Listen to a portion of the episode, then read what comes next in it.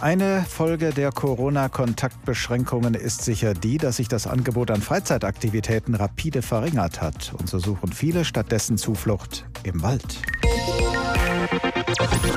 Davon, von Wald, gibt es zwar gerade hier bei uns in Hessen reichlich, um nicht zu sagen mehr als genug, denn Hessen hat von allen Bundesländern gemessen an seiner Fläche die meisten Wälder. Aber wenn nun deutlich mehr Menschen als sonst zum Waldspaziergang aufbrechen, dann bekommt das dem Wald unter Umständen schlecht. Das jedenfalls berichten die Regierungspräsidien in Hessen. Denn beim Schlendern über die Wiesen oder beim Gassigehen mit dem Hund haben sich nicht immer alle in den vergangenen Wochen an die Regeln gehalten. Und das heißt, es sind Trampelpfade entstanden, wo es keine geben sollte, und es hat sich jede Menge Müll angesammelt. Christoph von Eisenhardt-Rothe ist Geschäftsführer des Landesverbandes Hessen der Schutzgemeinschaft Deutscher Wald e.V. mit ihm habe ich vor der Sendung gesprochen. Woran liegt es denn Ihrer Ansicht nach, dass so viele Menschen gerade jetzt die Regeln verletzen, die in Naturschutzgebieten und Wäldern gelten? Ja, also das hat möglicherweise zwei Gründe. A, sind es einfach mehr Menschen, wie Sie auch schon richtig dargestellt haben, die draußen sich aufhalten. Davon ist meiner Beobachtung nach ein ganz, ja, doch bedeutender Teil der Menschen, welche die eben nicht so häufig in der Natur sind, sondern die im Grunde ausweichen, die sonst eigentlich eher den Sonntagnachmittag vielleicht in der Muckibude im Fitnessstudio verbracht hätten, das jetzt nicht konnten und dann eben den Wald als Ersatz-Freizeitraum entdeckt haben, beziehungsweise die Naturschutzgebiete und sich dort aufhalten. Und es ist ja als weiterer Punkt vielleicht auch so, naja, keiner läuft eigentlich so wirklich gerne da, wo viele andere sich auch bewegen, zumindest nicht, wenn er sich ja in der Natur aufhält.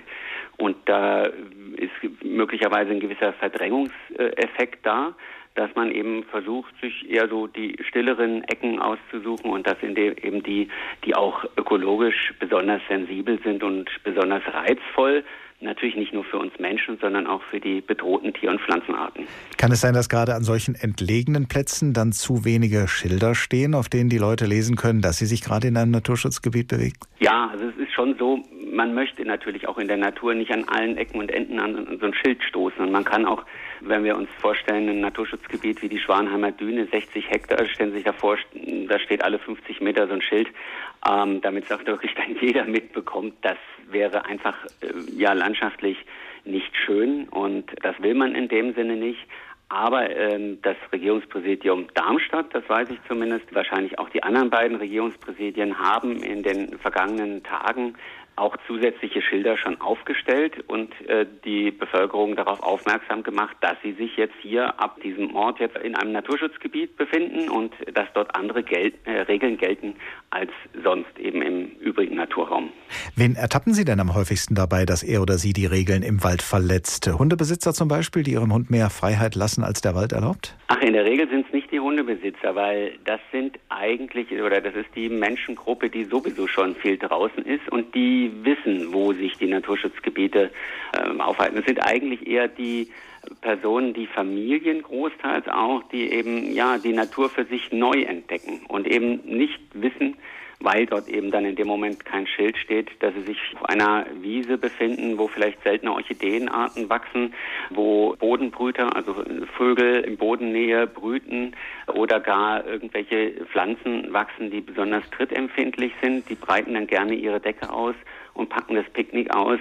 Ich möchte behaupten, gar nicht mal mit bösem Willen und die darauf aufmerksam zu machen, dass sie sich da in dem Moment Fehlverhalten, äh, das bringt dann meistens schon was, wenn man sie nicht anspricht und ihnen sagt, hier bitte ziehen Sie doch 150 äh, Meter weiter, da ist jetzt kein Schutzgebiet mehr und da sind nicht diese bedrohten oder seltenen Arten. Die Einsicht ist da meistens bei ganz überwiegenden Teil der Menschen dann doch auch vorhanden. Sie haben es ja schon erwähnt, viele Menschen lernen gerade jetzt in der Corona-Krise die Natur neu und intensiver kennen als je zuvor und müssen vielleicht erstmal einen Sinn dafür entwickeln, wie sie sich im Wald so respektvoll verhalten, dass der Wald eben nicht leidet.